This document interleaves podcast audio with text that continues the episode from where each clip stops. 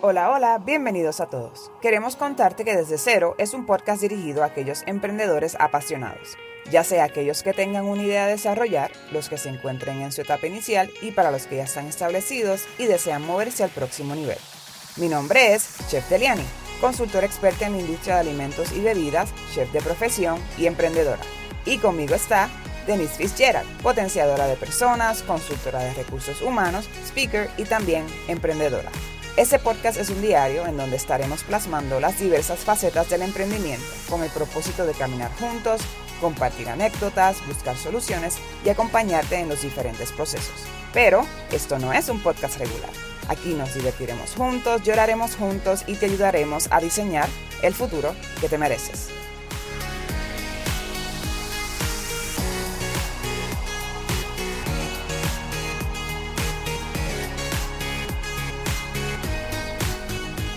Hola, bienvenidos al cuarto día de este diario para emprendedores. Hoy vamos a estar hablando de por qué las personas emprenden, los factores determinantes que provocan el emprendimiento y algunos datos interesantes sobre el tema. Así que sobre los datos interesantes, Denise, permíteme compartirte el primero. ¿Estamos ready? Vamos allá. bueno, en mi investigación encontré información súper, súper interesante, pero obviamente algo que y esto, las personas que nos, nos escuchen dentro de 10 años, pues a lo mejor va a decir, ay, che, pero estas todavía están hablando de eso. Pero es que la, la realidad es que estamos viviendo eso en estos momentos, ¿verdad? Y es obviamente la pandemia. Así que si nos vamos hacia el 2020, el primer año de la pandemia, para que ustedes tengan una idea, en el 2020 hubo un incremento del 24%, y esto es comparado con el 2019 de solicitudes, entiéndase ese papeleo que se hace entonces para abrir un, negocio, que no quiere decir, ¿verdad?, que se abriera un 24% más de negocio, no es eso, pero sí hubo un intento, ¿verdad? Que eso vamos a estar hablando también más adelante sobre lo que son las transiciones, los intentos entonces de emprender y cómo entonces podemos emprender. Y este incremento pasa después de 40 años donde cada año poco a poco ese porcentaje de las personas, ¿verdad?, que intentaban emprender estaba en, en constante eh, embajada, ¿verdad? O sea, que cada vez eran menos personas y el 2020, a pesar de que fue el año, el primer año de la pandemia, hubo un incremento de un 24%, lo cual como que, obviamente yo leo eso y digo como que, hmm, esto está curioso, ¿verdad? ¿Por, ¿Por qué entonces durante la pandemia hay un incremento después de 40 años? Ahora, Denise, escucha bien, y obviamente estos son estadísticas de Estados Unidos. Eh, yo tengo más adelante, tengo una estadística de Puerto Rico, pero pues sabemos que para muchas cosas pues somos un, buen reflejo de lo que sucede en Estados Unidos y nos dejamos llevar entonces por lo que, por lo que dicen las estadísticas para desarrollar ¿verdad? los diferentes temas. Pero te voy a mencionar, Denise, te voy a mencionar algunas compañías, te voy a mencionar un nombre, un grupo de compañías y después te voy a decir qué, qué tienen esas compañías en común y, por qué y por qué es importante mencionarlas. Y empiezo porque son varias, ¿verdad? Tengo Disney, sabemos, parques, parques de entretenimiento. Tengo IBM, que son computadoras, tecnología. General Motors, obviamente GM, carros. Ford también. General Electric, enseres. HP, computadoras. Hyatt, hotelería, Trader Joe's, son, supermercados super eh, famosos en Estados Unidos, FedEx, importación, exportación, eh, movimiento de mercancía, Microsoft, electrónico, obviamente tecnología, Electronic Arts, que es de la, compañía que creó el mejor juego de computadoras, y no me lo pueden discutir, The Sims. Ahí, por ahí, si hay alguien que me escucha de, los, de la década de los 90. American Airlines, obviamente, aerolínea. Humana, salud. Bank of America, ¿verdad? La banca. Todas estas compañías que ya acabo de mencionar y muchísimas más que ahora mismo son compañías billonarias. Todas, todas, todas se crearon durante una recesión económica. Mm. Ya sea a finales de los 1800, a principios de los 1900, mediados, finales, pero todas, todas, todas se crearon ya sea ahí en el pico de la recesión o justo antes y sobrevivieron la recesión en esos tiempos, en sus tiempos obviamente en el que, en que nacieron. A mí me parece súper interesante porque obviamente esas, esas recesiones trajeron pues una crisis financiera, lo cual tú podrías decir que no son las condiciones óptimas para empezar un negocio, ¿verdad? A pesar de que eso más adelante yo sé que Denise también nos va a aclarar mucho digamos que pensamientos erróneos, ¿verdad? De, realmente qué se necesita para, para emprender. Eh, obviamente trajeron, esas recesiones trajeron desempleo, lo cual como que, ok, pero ¿cómo voy a abrir un negocio si, si hay crisis de desempleo? Trajo problemas obviamente sociales, como de hambre, obviamente. Y dentro de todo, lo más que afectó fue la salud mental del pueblo, ¿verdad? Mucha preocupación, mucho miedo, qué va a pasar, todo eso.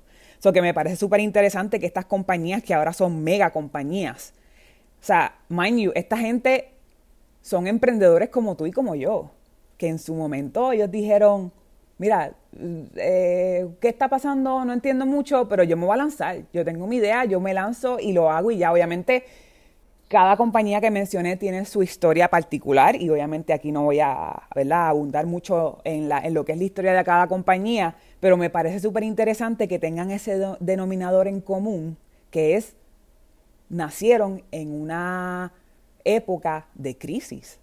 Y eso para mí es como que, wow, ¿me entiendes? Obviamente a mí me toca personalmente y eso voy a hablarlo un poquito más adelante, porque yo también nazco en una eh, época de crisis mundial, que fue la pandemia, eh, y pues obviamente me identifico con la estadística, pero me parece súper interesante, como te digo, que esos son emprendedores como tú y como yo.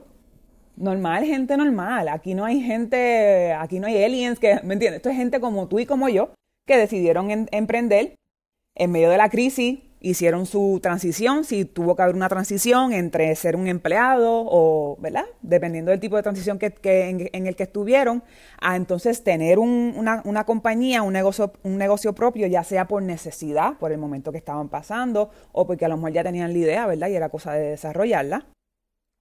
Y ahora voy a, voy a mencionar eh, la, estadística que encontré de Puerto Rico, que también me pareció súper interesante, y esto es una estadística, un estudio que hizo la Cámara de Comercio en Puerto Rico el año pasado. Y de los 40, del, el 47% de los, de los negocios encuestados, y esto es, este es otro tema, ¿verdad? Que más adelante yo creo que vamos a tener la oportunidad de, de, hablar más sobre el tema, y es que el 47% de los negocios encuestados en el 2021 tenían planes de expandir, que eso obviamente, eso lo hablamos un poquito más el, el podcast pasado, el episodio pasado, cuando hablamos de del, del, tipo de emprendimiento escalable, ¿verdad? Eh, pero me pareció súper interesante que aún dentro de una crisis no nada más nacen negocios nuevos, pero también se expanden los negocios ya existentes, ¿verdad? Que eso también da oportunidad a estas personas que ya emprendieron, ¿Entiendes? Que, que, la crisis no es nada más para que quiera emprender, sino que el, que ya emprendió y quiere entonces expandir. Comparado con un 25% que fue en el 2020, que entonces mostraban interés para expandir, sube a un 47% en el 2021, que está, la pandemia está en todo su apogeo. Y especialmente aquí en Puerto Rico, 2021 todavía era un, era un año bastante limitado en cuestión de las actividades y, y todo lo que era la capacidad en los restaurantes, en, las áreas comunes, en la playa, todo eso obviamente todavía seguía siendo un issue. Y me parece súper interesante, ¿verdad?, que durante el 2021 los emprendedores tenían ese, esa mentalidad pues, de, expandir, ¿verdad?, de llegar al próximo nivel. Y sinceramente lo que yo saco de, todo esto, ¿verdad?, que, que, hablo y menciono de las estadísticas es que el que quiere emprender, emprende. Eso, eso ya lo sabíamos eso ya lo sabíamos, ¿verdad? O sea, e, es, en, en, en, esa línea eso no es, no, es, eh, no es una sorpresa, ¿verdad? Y que la realidad es que la pandemia nos demostró que, pues, que no, no necesita llegar el tiempo perfecto para emprender que en cualquier año, en cualquier momento, en cualquier mes del año podemos emprender, ¿verdad? Y ahora los voy a dejar con Denise y sé que Denise nos va a depurar y nos va a hacer una explicación bien estilo Mrs. Denise de todo, ¿verdad? De todas esas posibles etapas de vida, los posibles entornos que provocan en el emprendimiento y entonces ahí entre medio yo siempre voy a meter la cuchara para... De hecho, voy a comenzar haciéndote una pregunta. Ajá, cuéntame. ¿Por qué tú emprendiste? ¿Por qué yo emprendí? Ya la idea estaba, ya la idea ya estaba comenzada y todo. Lo que, lo que marcó un, lo que marcó una, un, un verdadero eh, pivot, como que un cambio, ¿me entiendes? Un switch, fue obviamente la pandemia. O sea, eso fue porque me vi en necesidad de que es ahora o nunca. ¿verdad? Y esto más adelante, by the way, Denis y yo, pompense, porque el año que viene venimos con todo los que nos están escuchando al momento cuando salen los podcasts 2023, esto se chavó. O sea, venimos hablando profundo de nuestras vidas, de nuestros pasados, de dónde salimos, de dónde salimos, de cómo nos formamos. Así que más adelante ¿Y yo para voy a dónde vamos? y para dónde vamos. Así que más adelante van a saber los los secretos oscuros de la vida de Denise Fitzgerald. Oh my God. pero para que sepan, pero Yo no pero estoy sí. lista, yo no estoy lista. Bueno, 2023, acuérdate que estamos en 2022 todavía. Lo que falta son dos semanas. Pero para contestar tu pregunta, eh, sí, la obviamente la necesidad. necesidad del momento. Pero ya estaba la idea. Ya estaba la idea, definitivo. ok. Ujú. Te hago esta pregunta porque yo pienso, ¿verdad?, que hay dos tipos de personas. La que no quiere emprender y se pregunta qué motiva a los emprendedores a emprender, o los emprendedores que se preguntan por qué emprendieron. Ok. ¿Ok? Porque es- eso es válido también. Hay emprendedores que dicen, ¿por qué yo hice esto? Pero tiene, todo tiene una razón de ser. Así que yo vengo con los factores que detonan la decisión del emprendimiento. Ok. ¿verdad? Yo me puse a investigar, empecé a buscar estudios que se han realizado relacionados al tema, ¿verdad? Entonces, eh, me dio esa curiosidad de So, preguntar. cuando- perdóname, cuando tú dices factores, quiere decir que no fue que como que nos levantamos un día y dijimos, hoy yo voy a emprender y ya.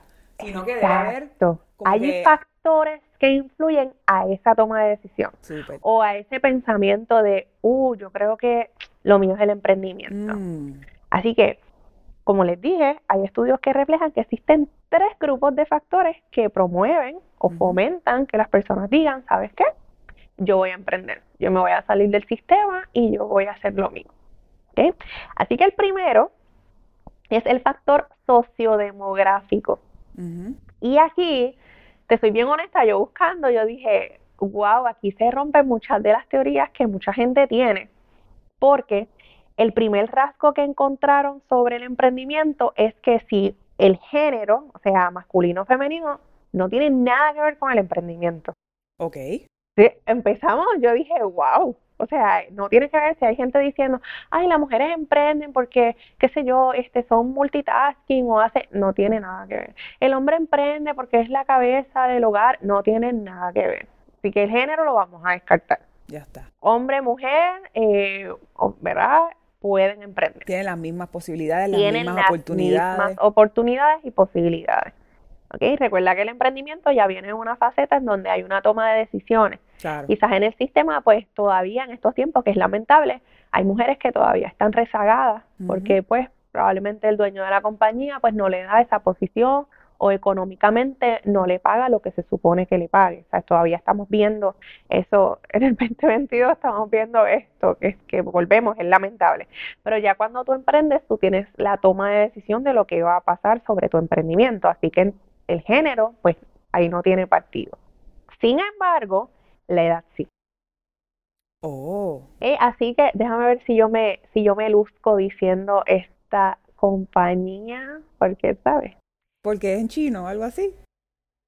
No, no, pero tú sabes mi inglés, yo me lo, Ah, ah, inglés. sabes mi inglés, yo, yo tengo mi propio estilo, así que la longitudinal study of deliberate practice among small business owners, Excelente. me gradué, ¿verdad? ¡Aplausos! Yes. demostró que a partir de los 18 ya tú puedes estar, por el factor obviamente eh, sociodemográfico, ya tú puedes estar pensando en emprendimiento. Incluso ya tomas el, el- el ejercicio de emprender. Tan, tan joven como los 18, alguien de 18 años dice, ya, este, Voy a este es mi año, y voy emprendo. Correcto. Y eso puede durar hasta los 25. Ok. Ese interés de emprender Ujú. O sea, de, de no pensar si quieren que voy a buscar un trabajo, sino decir, salí de la escuela superior y voy a emprender. Eso se puede dar desde los 18 hasta los 25 años. Luego, hay un, hay una merma, ¿verdad? Como disminuye ese pensamiento de emprendimiento y detona nuevamente de los 50 en adelante. El midlife crisis. Así que- Anda. Así que, Ok. Me pregunto, espérate, antes que siga, me pregunto si que los que tienen, empiezan a tener esos pensamientos de emprendimiento a los 50 lo tuvieron a los 18 y no lo hicieron. eso es una buena pregunta. Sin embargo, también hay estudios que demuestran que las personas que emprenden a los 50 tienen más probabilidades de edificar o crear empresas estables, porque ya vienen de Mm, conocimiento, de darse cantazos, de Ujú. trabajar para el sistema, entender los procesos, y entonces cuando llegan a los 50 saben específicamente qué voy a hacer, por qué lo voy a hacer y cómo lo voy a hacer. Tiene sentido, ¿verdad? Porque usualmente mientras más años cumplimos, Claro, menos riesgos madurez, queremos ¿verdad? coger. Quizás a los 18, aunque tienes la visión de emprendimiento, la idea no esté muy clara. De igual manera te puedes lanzar, Claro. pero no necesariamente te vas a lanzar con, como decimos nosotros, con todos los muñequitos, porque falta, ¿verdad? Ese proceso quizás de tú educarte, de tú conocer si esto es viable, si no. Y aunque hay muchos jóvenes que lo logran, también puede darse jóvenes pues que se tropiezan en el camino, Qué cool. ¿ok? Pero hay más, Anda. hay mucho más. Fíjate que hay otro criterio eh, que reflejan en el estudio que se ha demostrado que entre más años de experiencia se tiene, estamos menos propensos a emprender. ¿Por qué? Porque tu nivel de conocimiento es tal que tú en algunos mercados, ¿verdad? Porque esto no necesariamente aplica a todos los, mercados. Lo voy a decir en arroz y habichuela, cuando tú tienes dominado lo que tú haces, te puedes echar para atrás y esperar que compañías te hagan ofertas de empleo que tú consideres, mira, yo no necesito emprender porque si mi visión es económica, pues esto atiende mis necesidades y te mantienes en el sistema.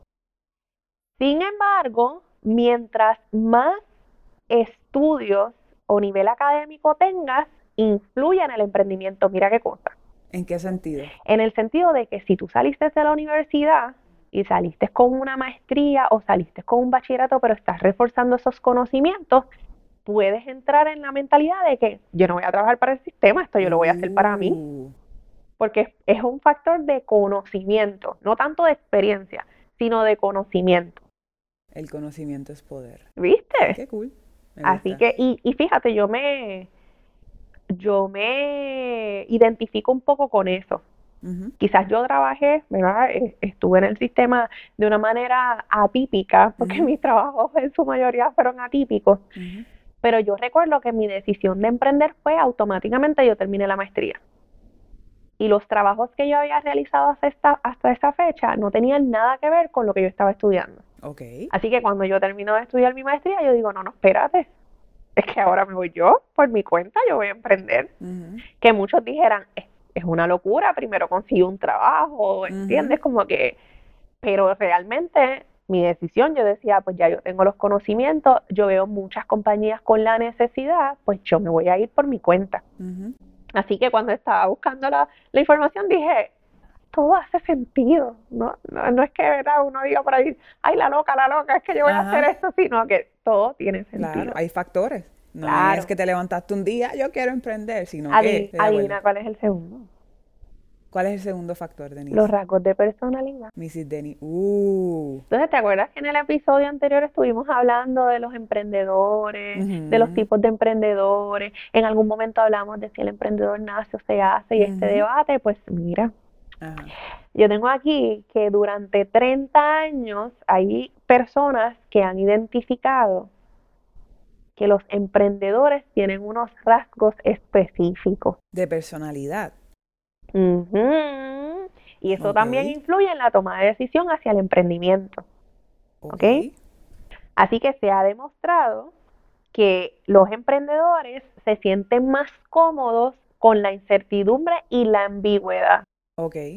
que el resto. O sea, que una persona a lo mejor que tiene esos rasgos de emprendedor y no le llega, no sabe si va a cobrar en 30 días, puede tomarlo de una manera diferente a alguien que no tiene estos rasgos, ¿verdad? O estas Claro. características y que esté en la misma situación. Probablemente el emprendedor dice, ah, pues no me van a pagar hasta el 30 y es uno, pues déjame buscármelas y me voy a hacer patios y hago y hago hasta que llegue el 30. Probablemente una persona que no tiene los rasgos, estoy depresiva, no, no me acabó el llego al mundo. 30, ¿qué voy a hacer? ¿Verdad? Entra en este estado de crisis. Así que tiene que ver con algunos rasgos que tienen estas, estos emprendedores que tenemos nosotros como emprendedores. El primero, creatividad, Ajá. que lo habíamos hablado. ¿verdad? Segundo, innovación. Si esto no me funciona, abro otra canasta. Tercero, son fuertes.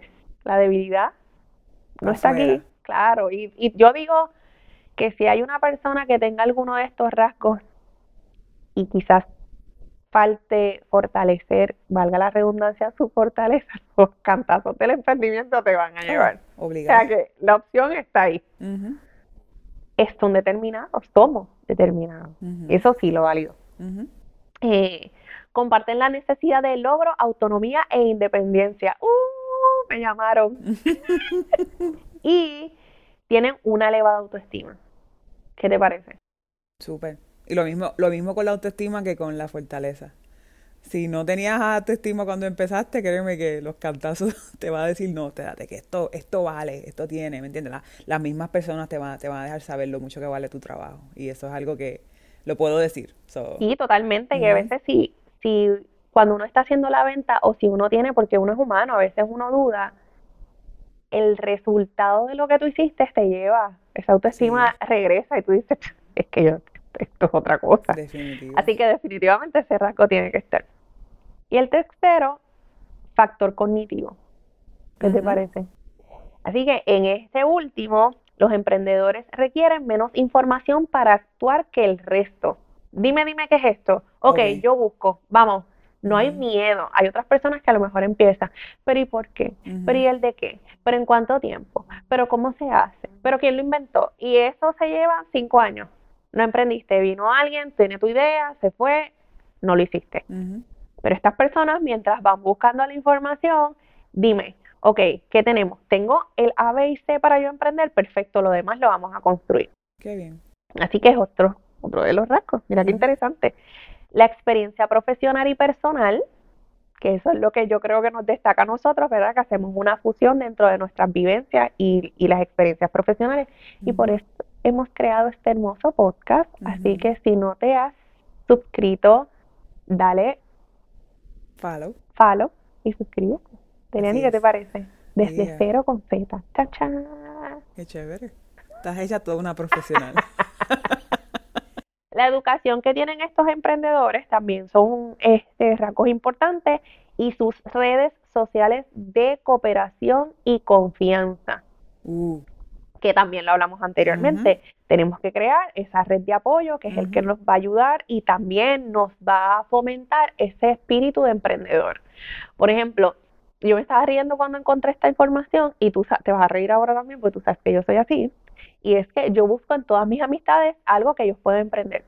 Ellos no quieren emprender, pero yo les digo, ay, tú eres bueno en esto, tú deberías emprender. Ay, sí, tú eres bueno en esto. unas ideas maravillosas y yo para todo el mundo hago que emprendan. Así que yo me siento que soy parte de ese círculo de alguien que fomenta el emprendimiento, porque yo digo, mira, y si haces esto, y hay gente que me mira como que Denise, basta, no voy a emprender, no me interesa. yo, bueno, piénsalo. Piénsalo, así que me, me identifiqué. Yo dije, ah, no solamente soy emprendedora, sino que quiero pensar, ¿verdad? claro. Por favor, acójanme, que soy del grupo que, hace que la gente emprenda y que, pues tome la decisión. Así que me sentí bien. Ahora bien, Deliani, ya identificamos los tres factores que pueden fomentar o detonan la decisión de emprender. Ahora bien, te hago una pregunta. ¿Qué pasa si esta persona se encuentra en alguno de estos tres puntos, pero está trabajando o no ha despertado su espíritu emprendedor o se encuentra en escuela superior y dice, ¿y ahora para dónde yo voy? ¿Qué yo hago? ¿Con qué me como esto? Y quiere emprender. ¿Qué, qué, qué podemos hacer con ello? Pues mira, resulta que tú puedes tener ese pensamiento latente, pero tienes que entonces tomar decisión. Y para tomar decisión tienes que evaluar en qué punto te encuentras, ¿verdad? Porque identificando el punto en que te encuentres, entonces haces o trabajas lo que va a ser una transición hacia el emprendimiento o una transición saludable al emprendimiento. Como te dije antes, ya sé que estás en la escuela superior y que tú digas, ¿y ahora con qué me como esto? Pues entonces vamos a hacer una transición a la vida adulta, pero tu vida adulta o tu vida a la faceta universitaria viene atada al emprendimiento. Yo quiero estudiar, pero yo quiero montar mi negocio. ¿Con qué yo me como esto? O, o yo estoy trabajando 8 a 5, tengo los nenes en casa, soy o soy ama de casa, y estoy, ¿cómo yo hago? ¿Cómo yo doy ese pie forzado para decir, ok, esta va a ser mi transición hacia el emprendimiento? ¿Cómo tú crees que podemos hacer? Pues mira, yo podría pensar que obviamente lo primero, y es que lo seguimos repitiendo porque la realidad es que es la realidad, punto y se acabó. Tienes que planificarte. Tienes que sacar el tiempo, las fuerzas de donde sea para sentarte y decir, esto es lo que yo quiero hacer, escribirlo, hacerte un bosquejito. Denis le pondría de todos colores, amarillo, rosita, violeta, de todo, porque veo su libreta y Dios mío.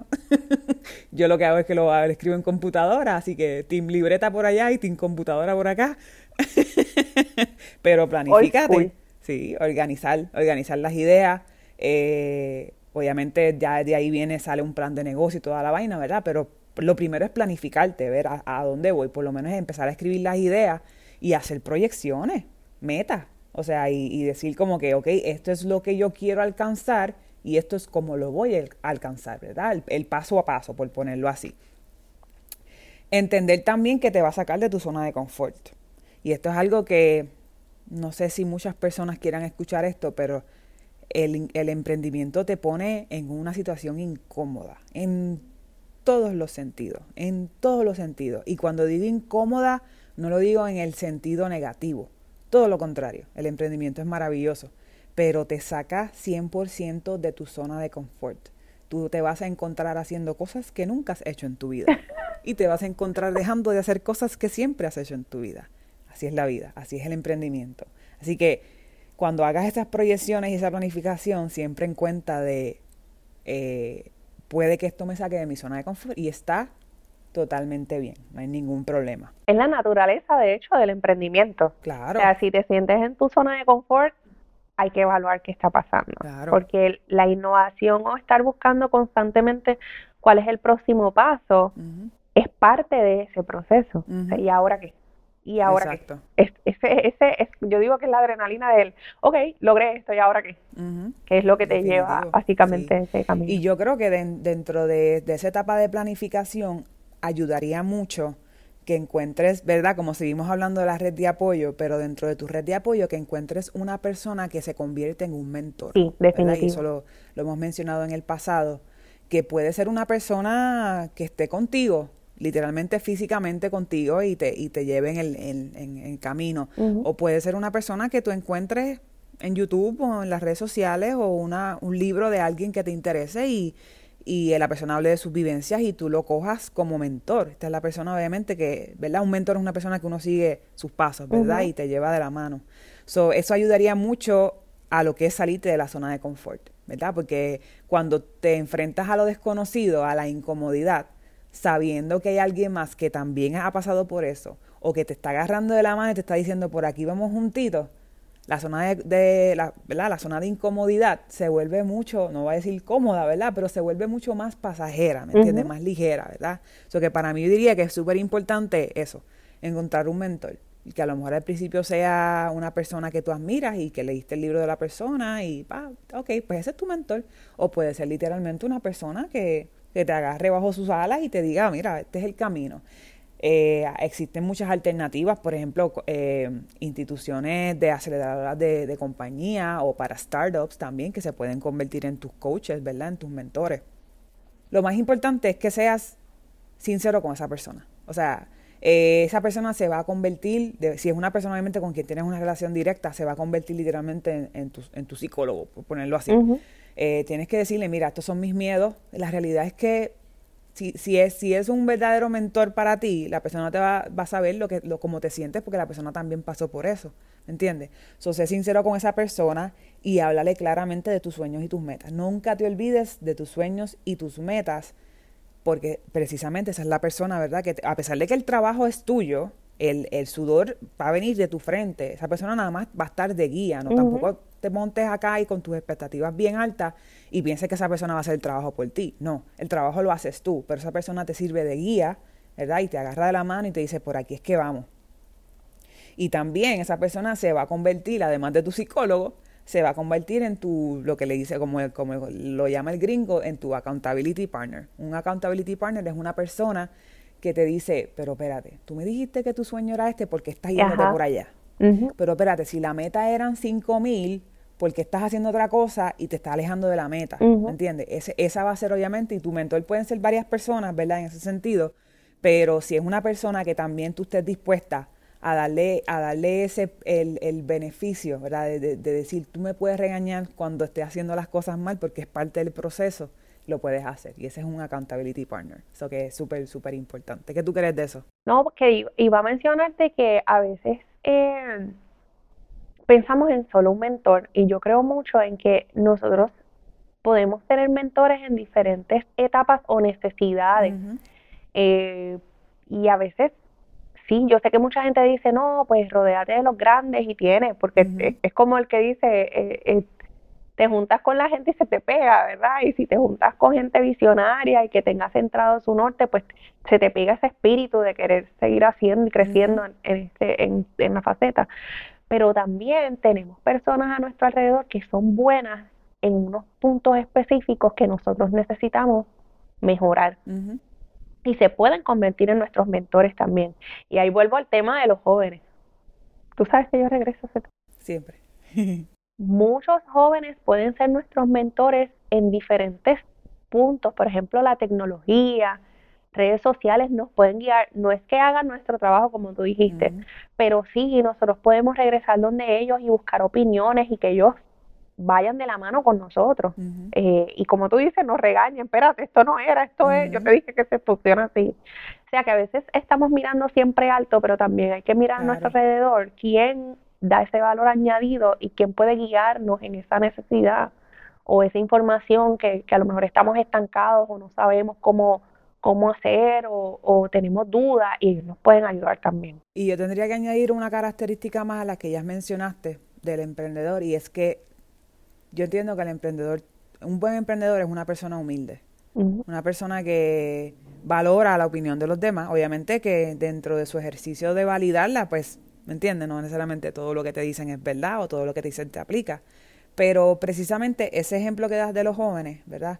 Y yo me he encontrado con personas que, que sí, que dicen como que, ah, mira, ella sabe de esto, pues déjame entonces aprender de ella. Claro. Pero también he encontrado personas que se lo cogen como un insulto. Y es como que, bueno, pero esto no tiene nada que ver con contigo, esto tiene que ver conmigo, con que yo lo sé y ya, y punto y se acabó, ¿me entiendes? So, dentro de todo, pues tener, tener la humildad de, de, de recibir ayuda y entender que es que nos necesitamos. Punto se acabó y volvemos a hablar de lo mismo, pero es que es la realidad. Vivimos en una sociedad. Eh, yo creo que nacimos para, para, para estar acompañados, no para estar solos. Así que en lo que en lo que las demás personas nos puedan ayudar, bienvenido sea. Uh que hay que siempre mantener un corazón humilde y decir como que, oye, si yo puedo recibir ayuda de una persona que tiene unas destrezas que a lo mejor yo no tengo, a lo mejor no tengo el tiempo, la energía para aprenderlo o para hacerlo, vamos allá, juntamos los cerebros y lo hacemos juntos. Totalmente. eso es súper, súper interesante. y el que no tenga en su casa algún joven que le ayude con su teléfono, con su smartphone, no está al día. Porque ellos, yo no sé si nacen con ese chip, pero cualquier duda que tú tengas, ellos te la van a resolver. Ellos están al día con la tecnología. Y es bien importante lo que tú dices, ser humilde y decir, mira, ayúdame porque no entiendo y, de verdad que no, no se van, no se van a equivocar con estos chicos. Así es. Los mejores, es más, los recomiendo todos. 100% recomendado. recomendado. En esa misma línea, y tiene mucho que ver con el, el mantenerse al día, ¿verdad? Como lo están los jóvenes. Eh, ay, dije jóvenes y como, ok, yo también soy joven, ¿qué pasó? Ok, eh, los más jóvenes. Los más jóvenes que yo. Eh, yo creo que es súper importante que el emprendedor se mantenga continuamente educándose. Sí. Hay muchas formas, nosotros tenemos mucha información en nuestras manos, vamos a utilizarlas a nuestro favor, ¿verdad?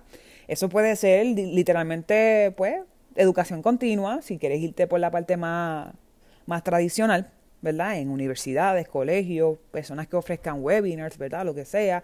Vuelvo atrás a lo de los centros para ayudar para, para emprendedores, ¿verdad? Lo que son los, a las aceleradoras, las personas que le dan, instituciones que le dan eh, las herramientas a, a, los emprendedores para pasar al próximo nivel o para comenzar un negocio. Eso es, ¿verdad?, educación continua, pero sinceramente, mira, eh, en YouTube hay mucha información, hay muchísimas páginas eh, de educación online que te pueden dar las herramientas para, para continuar. Y certificaciones gratuitas. Literal, literal. So que yo entiendo que esa, esas ganas de, de continuar educándose tienen que estar ahí eh, aprende también de la competencia, lo que está haciendo la competencia. La competencia es importante porque es lo que nos mantiene un edge y lo que nos mantiene eh, al día, ¿verdad? So que no te encierres nada más en tu plan, no te encierres nada más en tu negocio, no te encierres nada más en tus metas. También mira lo que las demás personas están haciendo. Porque de nuevo, en este mundo no vives solito, vives rodeado de muchísimas personas y gracias a esas personas, ¿verdad? Esas, muchas de esas personas van a ser tus clientes, son tus clientes, son los que te llevan a seguir existiendo como, como negocio, ¿verdad? Eso que es súper, súper importante, en mi opinión, mantenerse al día con lo que está pasando, obviamente, y también con, con la educación, porque todos los días surge algún tipo de información nueva, dejándose llevar por las investigaciones, las estadísticas, la tecnología ha avanzado demasiado.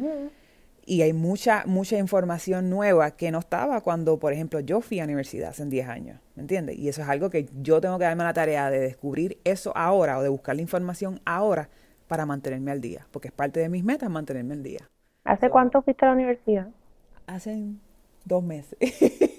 y a rayos. Yo no voy a decir el mío porque tenemos que acabar el podcast. 10, 10 años, a mucho orgullo. 10 años, ¿cuánto? Hacen 10 años. Somos jóvenes, gente. Sí, definitivo. Bien jovencita. Soy una chamaquita. No, y, pues como te digo, o sea, para mí eso es súper, súper eh, eh, importante, ¿verdad? Continuar educándome para poder lograr mis metas y mantenerme a la vanguardia, ¿verdad? Que esa es la, una de mis metas también. Yo creo que una de las cosas que más, que más me ayudó, obviamente, ir a la universidad y estudiar, eh, fue el, el, organizarme y el tener, tener una agenda. Obviamente, como mencioné anteriormente, no, no, te, no te sorprendas cuando en tu agenda hayan cosas que nunca, que pensaste que nunca ibas a hacer. Y no te sorprendas cuando en tu agenda no hayan cosas que estás acostumbrado a hacer, mm. porque de nuevo, estás fuera de tu zona de confort. Pero organiza tu agenda teniendo en consideración que tu vida ya no es la misma, que ahora eres un emprendedor y no lo digo en el término negativo, todo lo contrario, es maravilloso pero entiende que esto es un verdadero cambio, ¿verdad? Que esta es una verdadera transición. Vas a tener que dejar muchas cosas, vas a tener que añadir muchas cosas nuevas, por ejemplo, eventos de networking, webinars, salir a la calle, conocer gente, ¿me entiendes? Eh, todas esas cosas nuevas, ah, eh, por lo menos en mi caso, eso era algo que yo antes no hacía. Y pues ahora me encuentro en la necesidad de hacerlo, pero, pero con, un verdadero sentido, ¿me entiendes? Que es que, que que hay que hacerlo, punto y se acabó yo creo que dentro, de, dentro de lo que acabo de decir, me viene a la mente esta, esta frase y es, el emprendimiento, en mi opinión, es un estilo de vida.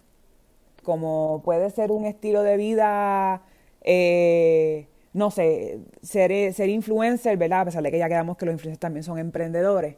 Pero cuando digo estilo de vida me refiero a que impacta todo sector, todo segmento de tu vida. Desde tus relaciones hasta tu alimentación, hasta tus finanzas, hasta tu salud, tu, salud, tu futuro, eh, tus hijos si tienes hijos, tu pareja si tienes pareja, impacta todo, ¿me entiendes? Y es, vístete de este, ponte esta chaqueta de emprendedor y, entiende que este, este es tu nuevo estilo de vida, Ya tú no vas a vivir como vivías antes, tus pensamientos tienen que ser grandes y eso obviamente ayuda mucho, rodearte de las personas correctas, ya solo hablamos, ¿verdad? Pero vístete de este nuevo estilo de vida y haz lo tuyo, ¿me entiendes? Haz, haz lo tuyo. Y en, en esa misma línea, ¿verdad? Y yo creo que lo más importante que me llevo de, de cada vez que, que, tengo conversaciones con Denise y busco información, ¿verdad? Del, del, emprendimiento y todo eso, y el podcast pues nos ha permitido también conectarnos, ¿verdad? Con, con personas que están pasando situaciones similares o que las han pasado, ¿verdad? Este, o que quieren pasarlas, que también eso es otro, otro segmento. Y es, y vuelvo atrás y no quiero, no, no me saquen el violín ahora, pero yo creo que pues uno de los pasos más importantes o uno de los estados mentales más importantes al momento de emprender o de hacer una transición, ¿verdad? En el caso de que estás dejando un trabajo, ¿verdad? Para, para emprender es no te olvides de tu propósito. Sin propósito, no hay norte. Mm. Tu propósito obviamente está, tiene que estar ligado con tus metas, ¿verdad? Con lo que quieres realizar. Pero ¿por qué lo estás haciendo? Mira, si tu propósito es ser millonario, no hay problema. Sé millonario, pero no te olvides que ese es tu propósito, ¿me entiendes? Si tu propósito es ayudar a los demás, está bien, pero no te olvides que ese es tu propósito y que aunque te vuelvas millonario en el camino, tu propósito final es ayudar a los demás, ¿me entiendes? O sea, y digo aunque como si fuera malo, no es malo. Aquí todos queremos ser millonarios, ¿verdad? By the way, algo súper interesante que encontré es que el 88% de los millonarios en Estados Unidos, 88, es un número grande, fueron o son emprendedores. O sea que tú, nosotros siendo emprendedores, digamos que tenemos más probabilidad. Yo no sé, yo hice, yo, yo cogí ese porcentaje y lo hice mío y dije, yo quiero ser parte de ese 88%. y esto tiene que ver con mis metas. y obviamente eh, mucha gente piensa que, la, que un millonario es una persona que tiene un millón de pesos en el banco. No, un millonario es una persona que es su net worth es un millón de dólares. Tú puedes tener una casa de 500 mil, tener inversiones en la bolsa de dólares de 200 mil, tener tu retiro 200 mil, tener 50 mil en el banco y eres un millonario, no tienes que tener el millón cash, ¿me entiendes? Eso que en, este mundo hay muchísimos, hay millones de millonarios, no necesariamente es una persona que tiene un millón en el banco. Así que si esa es mi meta, mira, quiero ser parte de ese 88%, que da la casualidad, no casualidad, ¿verdad? Pero mira qué bien, que son emprendedores como tú y como yo, eso que es algo completamente alcanzable. Yo, bueno, voy a entrar en ese tema porque me pongo deep Ustedes saben, yo me pongo deep y claro, o sea, porque en el sistema no es que sea imposible, pero es bien cuesta arriba. Y, lo, voy a dejar ahí porque se me empiezan a calentar los pies. Definitivo. Yo, yo estoy consciente de que en el camino encontramos obstáculos y mucho tiene que ver con cosas que nosotros pues no, no, no tenemos la culpa, por ponerlo así, no tenemos el control sobre eso pero me gustaría más adelante hablar un poquito más de, a pesar de que no soy experta en el tema, me apasiona mucho el tema de lo que es el manejo de finanzas y cómo poder lograr, eh, cómo lograr esas metas financieras. La realidad es que precisamente en, en el, de los primeros principios de un buen manejo de finanzas es lo que no puedes controlar hacia un lado, coges lo que puedes controlar y eso lo maximizas. Y así es que realmente tú logras llegar al próximo nivel dependiendo de la de tu meta, pero totalmente de acuerdo contigo eh, yo creo que eh, sigue siendo un challenge, definitivamente, sigue siendo un challenge y tiene mucho también que ver con tu con tu mente, o sea, como o sea, poner, ponerte en, el, en, la, en, en la mente de que esto es lo que yo voy a lograr, sabiendo que obviamente hay sus obstáculos, pero lo voy a lograr, ¿me entiendes? Y el manejo de finanzas es, hay una estadística por ahí que dice que es 20% números, 80% comportamiento. Es como, como, tú manejes tus finanzas que realmente te va a llevar a donde tú quieres que te lleven. 20% nada más es la matemática. Y la matemática te la hace una calculadora. Así que eh, más adelante yo sé que voy a tener la oportunidad de hablar con eso. Maybe tengamos una persona invitada este, para que nos dé el, el rundown de, ese tema que me parece súper interesante. Pero volviendo... nos dé luz y la clave de el millón. volviendo atrás a, a, del propósito, yo creo que el propósito es lo que te ayuda a levantarte todos los días es lo que te ayuda a, a mantenerte enfocado en la meta, literal. O sea, es lo que te va lo que te va a dar la fuerza que necesitas, porque dentro de todo decimos lo maravilloso que es el emprendimiento, pero no es fácil. Y ese es el propósito, obviamente, de, de, de este podcast, de mostrarles a ustedes, ¿verdad? Que sí, puede ser chulo, nos vamos a reír, pero también este es cuesta arriba. Claro. No, y también que todo el tiempo no hay motivación. Entonces, este, la consistencia viene atada al propósito, esa meta que tú quieres lograr. Porque si te vas a mover por motivación, vas a tener que contratarte un chip leader que te levantes todos los días. Literal. Todos los días que te levantes, ¡eh! ¡eh! para ver si. Porque llega un punto, o sea, eh, yo lo veo como como por temporada. Llega un punto que tú te levantas y tú dices, por ejemplo, ahora que viene año nuevo, la gente se levanta que se quiere comer el, el 2023. ¡Ah! La gente se lo va a querer comer. Pero cuando llega agosto, tú dices, este 2023 me está arrollando. Literal. Eh, eh, hay, hay unos comportamientos que se dan por temporadas y hay unos comportamientos también que se dan por situaciones. Entonces la gente piensa que todo el tiempo va a estar en high, todo el tiempo va a estar motivado y no. O sea, y lo que te va a llevar a que tú puedas lograr la meta es la consistencia. Te guste o no, no quiero levantarme hoy, me levanto, me baño, pongo mi mejor cara y sigo. Ese, ese, yo, para mí esa es la ecuación. Literal. Este, aparte que eh, eh, hace poco aprendí, ¿verdad? Que también la postura que tú tengas, si tienes postura de, de cansancio, pues vas a estar cansado, pero si estás cansado y tienes postura de que te vas a comer el mundo, pues por ahí no te lo comes, pero tienes la energía para por lo menos empezar el día, ¿verdad? De, manera más, más animada, así que también, también imagínese en el espejo todas las mañanas y ponga una postura de, de vencedor. Yo sí puedo este día yo me lo voy a comer. Aunque a la hora te entre la pesadez y todavía el café no te ha dado efecto y estés como que no, yo sí puedo. sí, claro, porque esa, la mente es una decisión constante. Y la mente es poderosa. Todo lo que tú le pongas a la mente, sabes, es, con lo que ella va a trabajar. Así que eh, vamos a, desintoxicar nuestras redes, nuestros círculos, nuestros mismos pensamientos y a ponernos en marcha. Definitivo. Mira, Denise, pero volviendo ¿verdad? para atrás, porque hablamos ¿verdad? De, de lo que el emprendedor tiene que hacer y cómo lograr emprender y eso, pero me pregunto, ¿por qué el emprendedor emprende? ¿Por qué una persona emprende? Pues mira, yo también busqué algo, porque mi Denise regresa al ataque. Ciertamente nosotros tenemos nuestra vivencia y sabemos por qué emprendimos, pero no necesariamente sabemos que encajamos en un grupo específicos del por qué emprendimos. ¿Se entendió? Es, algo súper interesante porque el, hay estudios que demuestran que hay tres grupos. Si hay más, pues eventualmente los vamos a discutir, pero por lo menos en el estudio que, que eh, busqué, identifican tres grupos de por qué las personas emprenden. Ya tu propósito pues está, ¿verdad?, ligado a, lo que tú quieres lograr con esa faceta de emprendimiento, pero el por qué, ya hablamos de lo que detonaba esa mentalidad de que, ay, quiero emprender, quiero emprender, está dirigido en gestiones de riesgo.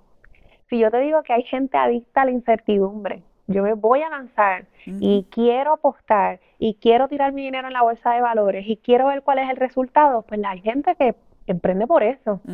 Hay gente que le dice, pues le gusta la suerte. No necesariamente es la suerte, es el nivel de riesgo que ellos experimentan en ese proceso. La adrenalina. La adrenalina. Así que si usted nos está escuchando y usted es de las personas que tiene dinero o participación en la bolsa de valores, invierte eh, frecuentemente y todavía está en que, ay, emprendo, no emprendo, láncese, láncese de pecho. Si usted puede hacer eso, usted puede hacer lo que le dé la gana. Porque fíjate, yo, yo personalmente no pongo dos pesos. o sea, inversiones sí, pero dos pesos hacia la azar a ver qué surge. Eh, yo soy media meticulosa en ese sentido. Pero es uno de los de las razones por qué la gente emprende. Así que, pues, son adictos a la adrenalina. Ahora, yo pienso que estas dos, probablemente las dos encajemos. Tú me dices si sí o no. Está el exceso de confianza. ¿Alguna vez tú has escuchado, yo puedo con eso y más? Anda. Eso lo digo yo en mi mente y en voz alta. Pues estas son personas que tienen exceso de confianza, por ende, en tu mentalidad, o sea, en tu mente, tú dices, yo lo voy a hacer, ¿qué puede pasar? Yo no sabía que yo encajaba así, yo, yo, me hacía una loca por acá. ¿Viste que encajamos en un grupo? O sea, no importa el propósito, vamos a encajar en un grupo del por qué. Que esa es la parte importante, ¿verdad? y, de, y de, yo me encuentro sin sonar aquí como la, la, más, la más narcisista, pero yo me encuentro, ¿verdad? tomando historias de, de superación y, y, ejemplos de personas y decir, ay, si esa persona lo hizo, yo también lo puedo hacer porque pues trabajas con exceso de confianza, que te voy a decir más, que tiene que ver con la sobreestimación. ¿Ok? Así que las habilidades personales, como te dije, tú tienes unas habilidades que te llevan a pensar, es que yo puedo con esto y más, es que yo puedo, porque es que yo, o sea, si yo no me lo sé, me lo invento. Ay, pues Mira, y eso me ha metido en problemas también, sí, pero de eso no vamos a hablar ahora. Mira, el posicionamiento del performance o, de, la gestión propia. ¿Alguna vez has escuchado, yo soy el mejor en esto? Anda. A mí nadie me, me come los dulces. Claro. Ahora que yo vengo de una industria bien competitiva, o sea que eso yo lo escuché, uff. Pero esa industria competitiva te lleva a un posicionamiento. Porque mientras más tú pruebas que eres el mejor en esto, y más en tu industria, más te destacas. Claro. Así que parte de la gente que emprende es porque yo voy a demostrar de que yo estoy hecho. Qué cool. Y, a lo mejor, ¿verdad? El espíritu de, competidor, pues es el que te lleva ahí. Pero te lleva al emprendimiento, que eso está genial. El exceso de seguridad respecto a los resultados. Es obvio que va a pasar esto. Claro, obvio, si yo lo vi.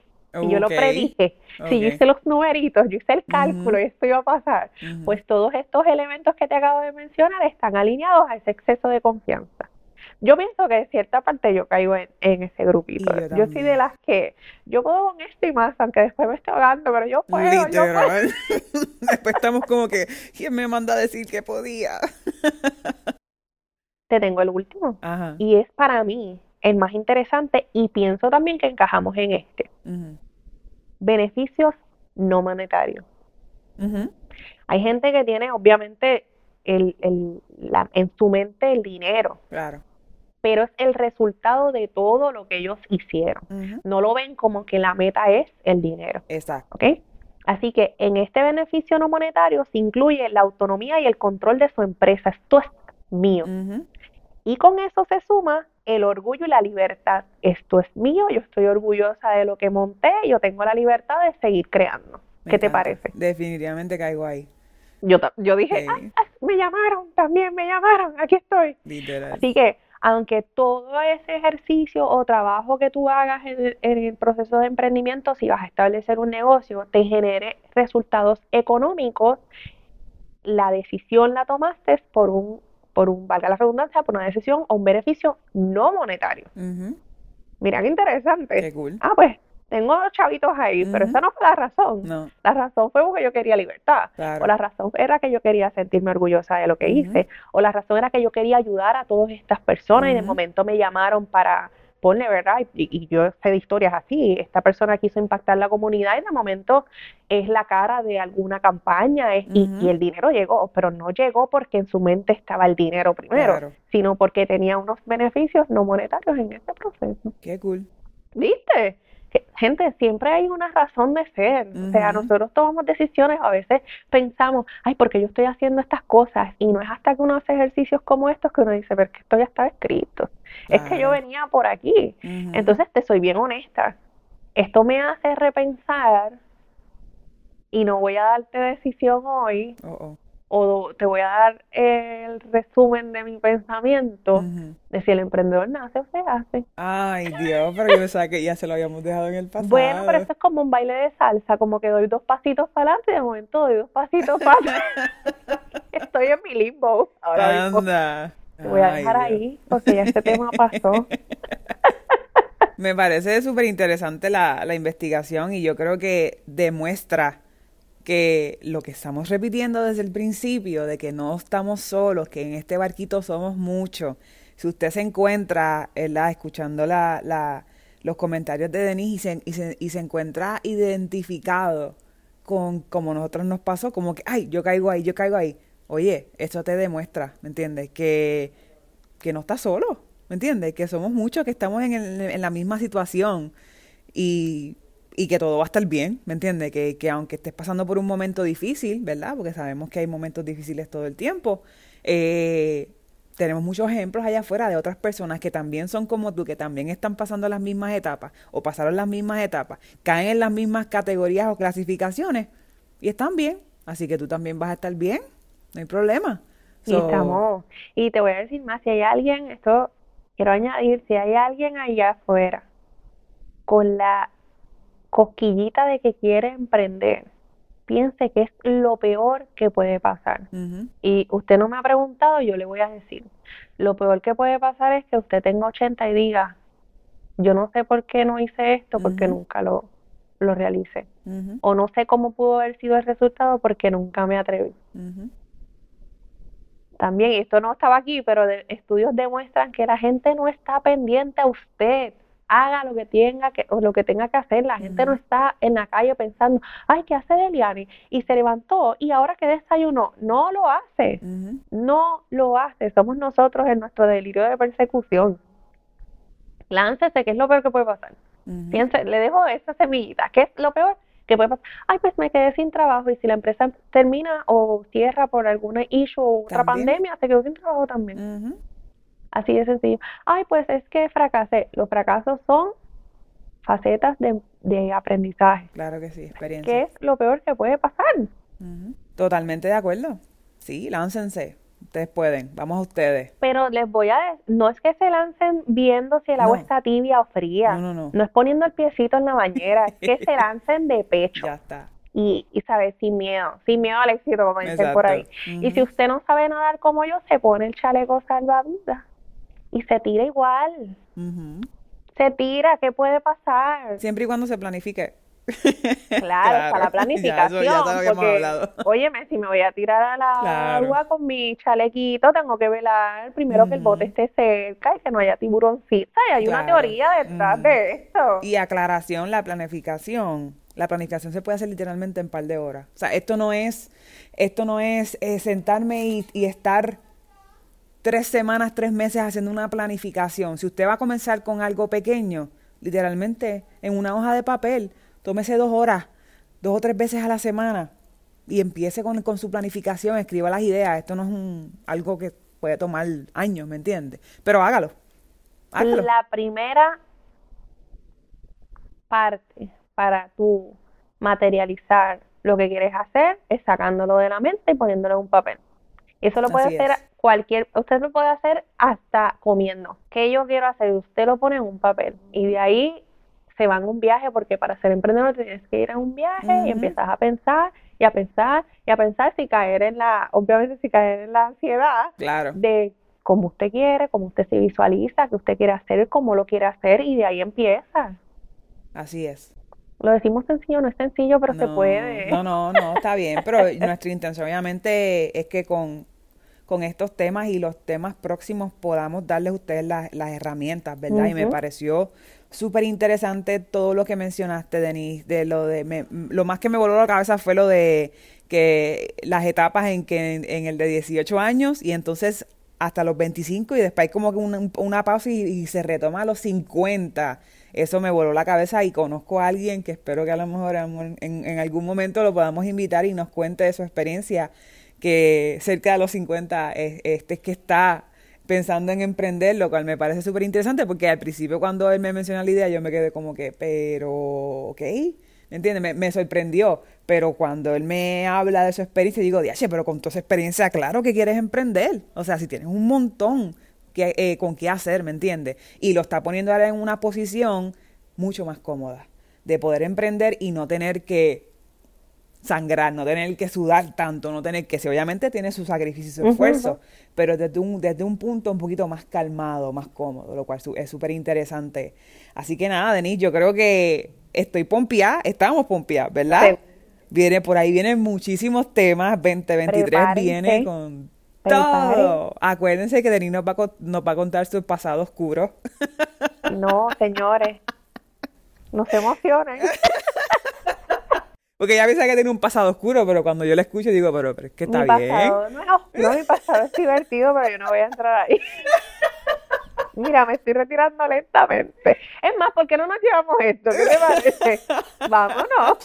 Ya está, llévatelo, Denis. Vámonos. Gracias por conectarte con nosotras y ser parte de este diario que estaremos escribiendo juntos. Recuerda que nuestro contenido lo puedes conseguir en Spotify y Apple Podcast, así que no te olvides de darle follow y compartirlo. Nos encuentras en Instagram y en Facebook como Desde Cero PR, así que si tienes alguna duda o deseas que discutamos algún tema específico, escríbenos a desde cero PR desde cero con z pr arroba Este episodio ha sido auspiciado por De Paellas si estás buscando un lugar agradable para comerte una rica paella, visita de Paellas en Casa Sigma en San Juan y pregunta por sus paquetes de catering y espacios para eventos.